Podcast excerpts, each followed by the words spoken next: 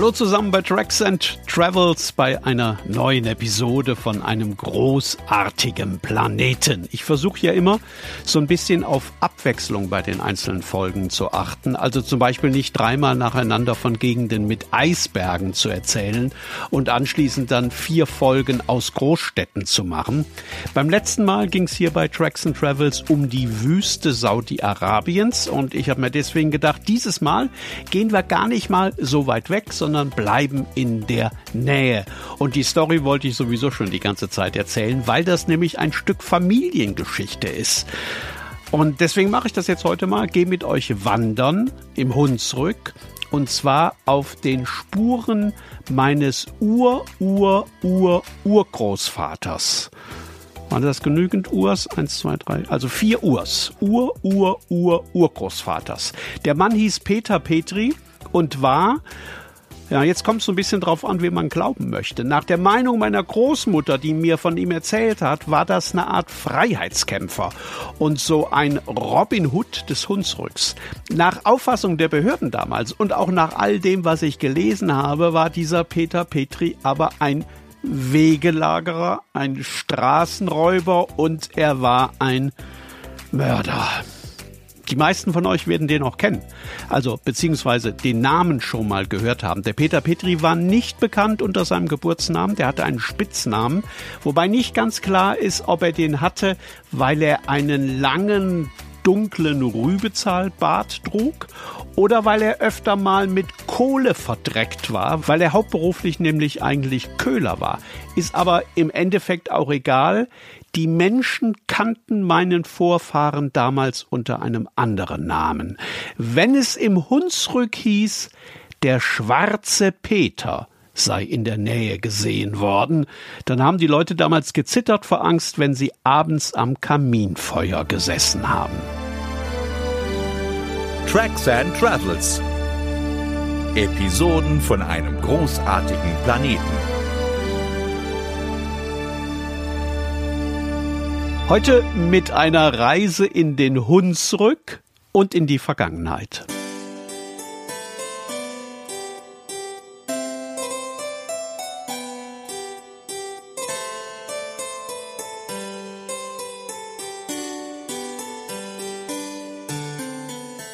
Wahrscheinlich habt ihr gerade vorhin alle gedacht, hä?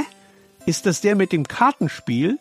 Ja, das ist der. Also höchstwahrscheinlich ist er das. Einen wirklichen Beweis dafür, dass der schwarze Peter das Spiel Schwarzer Peter erfunden hat, gibt's nicht. Aber das war sowieso erst ganz am Ende seines Lebens. Da kommen wir später dann auch nochmal zu. Jetzt geht es erst einmal in den Hunsrück.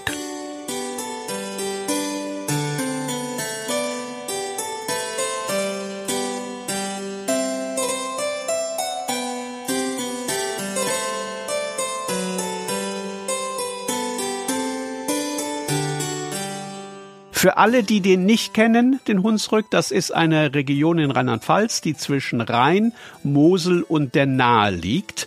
Mittelgebirge, Heute noch viel, viel Landwirtschaft, viel Wald, viel Weite, viel Leere. Eine richtig große Stadt gibt's da eigentlich nicht, aber schon ein paar kleinere. Und eine von diesen kleineren Städten ist Kastellaun. Da steht am Ortsrand eine ziemlich große Ruine. Das war mal eine mächtige Burg, die ist aber im Pfälzischen Erbfolgekrieg zerstört worden. Und in den Jahren und Jahrzehnten danach wurde die Ruine als Steinbruch genutzt. Das hat man früher fast immer so gemacht. Wenn was kaputt war, jeder, der zu Hause was ausbessern musste, hat sich also in diesen Ruinen bedient. Das war in Kastellaun genauso. Und wenn er das abends in der Dämmerung gemacht hat, dann musste er auf der Hut sein. Die Ruine hat der schwarze Peter nämlich als Versteck genutzt. Und meine Großmutter hat immer erzählt, dass man den da drinnen, in diesen alten zerfallenen Mauern, besser nicht gestört hat, weil, äh, kann man sich vorstellen.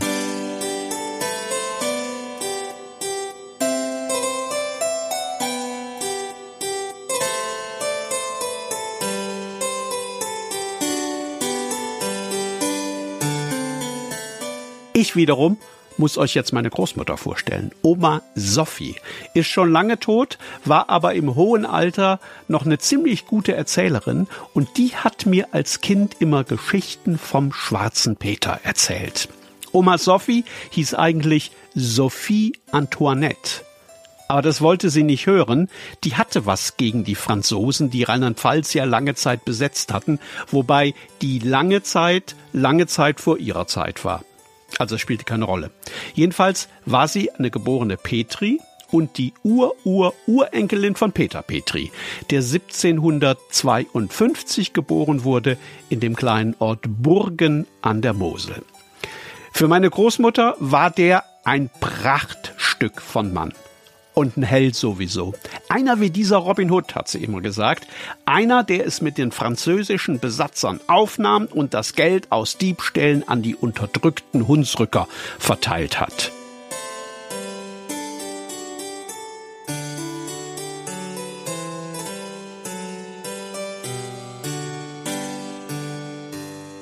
Meine Lieblingsgute Nachtgeschichte hieß Der Daumen des Franzosen. Also die habe ich so genannt.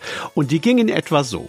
Der schwarze Peter war zusammen mit seinem Kumpel, dem Schinderhannes, im Wald unterwegs, als sie von einer Streife der Franzosen angehalten wurden.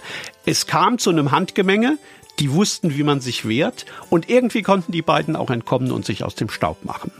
Die Frau des schwarzen Peter hat dann abends den Mantel ihres Mannes abgeklopft. Ah, man weiß, wie das geht, ne? Kommt nach Hause, hat irgendwie alles verdreckt, die Frau schimpft, sagt, Mensch, hättest du nicht ein bisschen aufpassen können auf die Sachen. Jeweils hat sie den abgeklopft, dann hat sie gemerkt, dass in der Manteltasche irgendwas drin war. Hat da reingegriffen und hat laut aufgeschrien. Was sie da in der Tasche gefunden hat, war nämlich ein blutiger Daumen, den der schwarze Peter einem der Gendarmen abgebissen hatte, als der ihn festhalten wollte. Mir schon klar, dass das nicht unbedingt die Art von Geschichte ist, die man kleinen Jungs zum Schlafengehen erzählt, aber mir hat das damals keine Angst gemacht. Ich fand das großartig und ich weiß gar nicht mehr, wie oft ich das damals erzählt bekommen habe, weil ich das immer wieder hören wollte. Und immer dann, wenn meine Oma am Ende fragte, und was holte die Frau vom schwarzen Peter dann aus der Tasche raus? Dann hab ich gerufen, in meinem Bett zugedeckt bis oben hin, den Daumen des Franzosen! Und meine Oma hat genau gesagt und mir übers Haar gestrichen und gute Nacht gewünscht. Und ich habe anschließend davon geträumt, wie ich zusammen mit meinem Vorfahren und dem Schinderhannes über den Hunsrück gezogen bin, wie wir französische Besatzer überfallen haben, wie wir ihnen das Geld geraubt haben, und wenn sie uns festhalten wollen, haben wir ihnen die Hand gebissen. Und anschließend sind wir dann im dunklen Wald untergetaucht.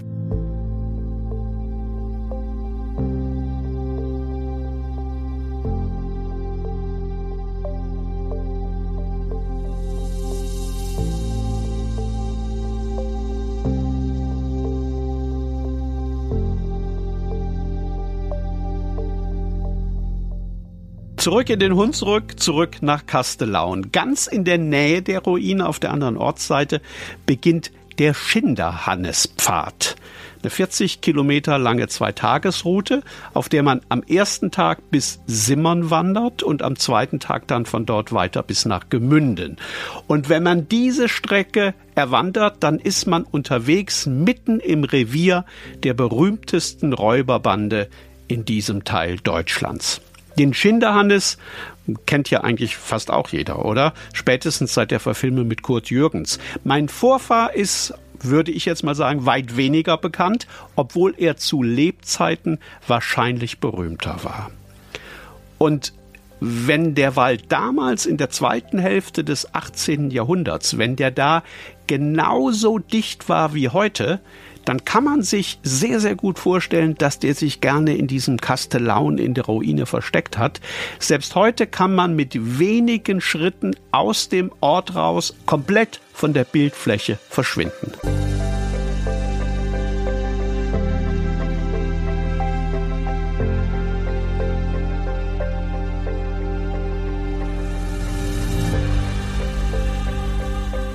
Dieser Schinderhannespfad ist, ist kein schwieriger Wanderweg. Über lange Passagen führt der ohne große Höhenunterschiede in gerader Linie durch den Wald, so wie früher halt die alten Wege angelegt worden sind. Da hat man ja noch nicht drauf geachtet, dass man möglichst viele Punkte für Instagram da irgendwie mit berücksichtigt. Da galt es einfach von A nach B möglichst schnell unterwegs sein zu können. Deswegen führt auch dieser alte Weg mehr oder weniger geradeaus. Manchmal knickt er so ein bisschen ab, verläuft dann am Rand von Kornfeldern oder blühenden Rapsflächen, aber das sind auch Schlenker hinaus ins Offene, die dem alten Weg nachträglich hinzugefügt worden sind. Die gab es früher nicht. Dort, wo die Bäume am Schinderhannespfad dicht stehen, und er so schmal wird, dass er sich kaum von dem Wildwechsel unterscheiden lässt, da bekommt man ein gutes Gefühl dafür, wie das vor 200 Jahren gewesen sein muss, als jeder Mann zu Fuß unterwegs war. Damals konnten sich ja nur die ganz, ganz Reichen eine Kutschfahrt leisten. Alle anderen sind zu Fuß unterwegs gewesen und mussten oft durch solche Wälder. Und wurden dann möglicherweise von meinem Vorfahr überfallen und konnten nur mit Glück mit heiler Haut davonkommen.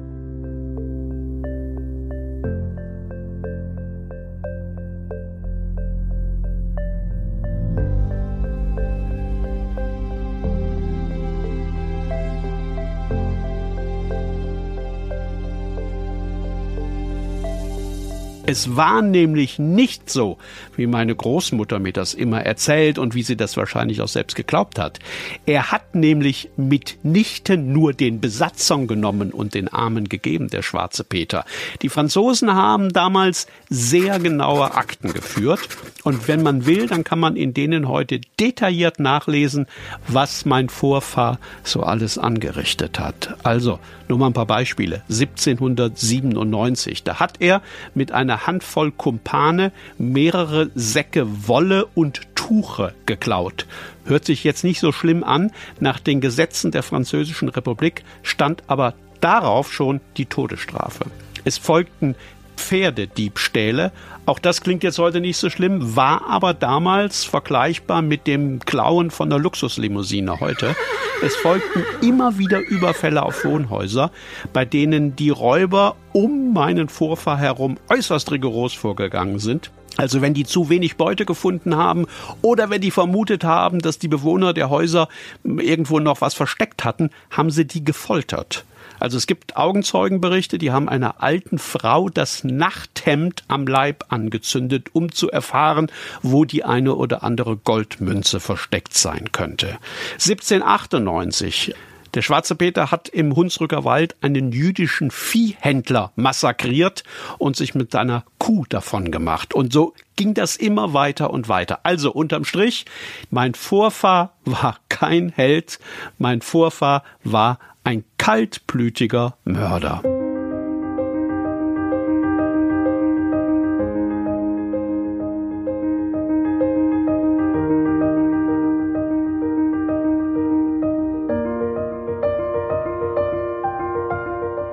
Mit diesem Wissen im Kopf wandert es sich natürlich anders. Das kann man sich, glaube ich, vorstellen.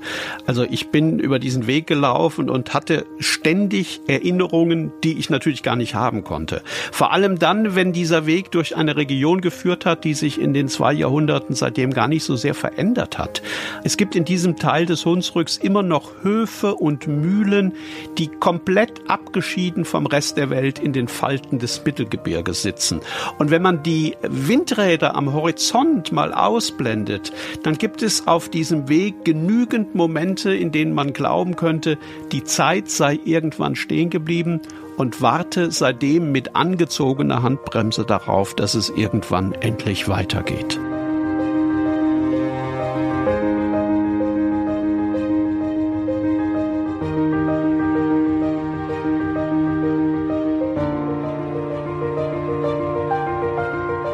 Die Franzosen haben das natürlich mitbekommen, dass da einer unterwegs war, der die Leute terrorisierte, der sie beklaute und Schlimmeres. Und sie haben ihn dann tatsächlich irgendwann geschnappt, mein Vorfahren, haben ihn in den Gefängnisturm von Simmern gesteckt, der heute natürlich Schinderhannesturm heißt und eine Attraktion der Stadt ist. Also ganz dicke Mauern, kleine vergitterte Fenster, Aber der schwarze Peter konnte trotzdem fliehen, wie auch immer der das geschafft hat, und sich in den Odenwald absetzen, also auf der anderen Rheinseite und damit außerhalb des Einzugsgebiets der französischen Gendarmerie. Aber von dort ist er immer wieder zu Raubzügen zurück in den Hunsrück gekommen. Dieses berühmte Kartenspiel, das ihr wahrscheinlich auch kennt und das ich gerade eben schon mal erwähnt habe, das soll er erfunden haben, als er ein weiteres Mal in einem Gefängnis eingesessen hat. Und weil er offenbar ziemlich eitel war, wäre er, wenn er das mitbekommen hätte, wahrscheinlich sehr stolz darauf gewesen, dass die Floskel jemanden den schwarzen Peter zuschieben, dass die ebenfalls auf ihn zurückgeht.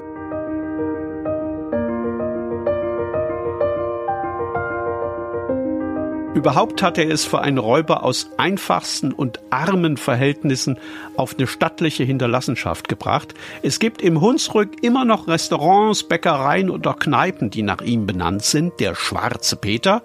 Es gibt eine Oper mit seinem Namen, Der Schwarze Peter. War sogar ein kleiner Hit dabei. Ach, ich hab in meinem Herzen da drinnen einen wundersamen Schmerz. Das ist aus dem Schwarzen Peter. Und der Kekskuchen, der anderswo als kalter Hund bekannt ist, auch der wird in einigen Gegenden Schwarzer Peter genannt.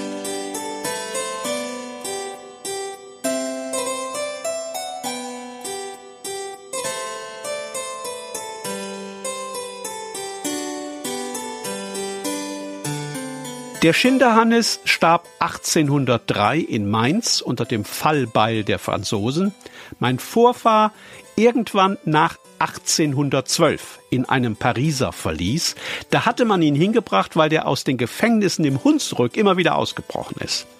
Soweit man weiß, hat er sich im Kerker zu Tode gesoffen, was man in einem Gefängnis Anfang des 19. Jahrhunderts auch erstmal hinbekommen musste. Aber vielleicht war alles ja auch ganz anders. Gerüchten zufolge wurde der schwarze Peter nämlich noch Jahre nach seinem offiziellen Tod in seiner alten Heimat gesehen und manche wollen ihm sogar noch Jahrzehnte später auf einem Pfad im Hunsrück begegnet sein. Aber das sind bestimmt Räuberpistolen. Wie wahrscheinlich vieles, was meine Großmutter mir damals erzählt hat über ihren Vorfahr und über meinen. Tracks and Travels. Episoden von einem großartigen Planeten.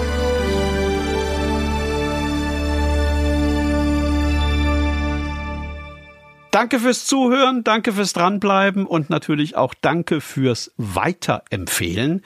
Wenn ihr wollt, hören wir uns ganz bald wieder bei der nächsten Folge von Tracks and Travels, bei der nächsten Episode von einem großartigen Planeten. Diese Folge hier und alle anderen findet ihr auf tracksandtravels.com oder auch bei Spotify und bei allen anderen großen Plattformen. Und bevor das jetzt jemand fragt, am millionenfachen Verkauf der schwarzen Peter-Kartenspiele, die es ja heute in jedem Drogeriemarkt gibt, daran bin ich leider nicht beteiligt.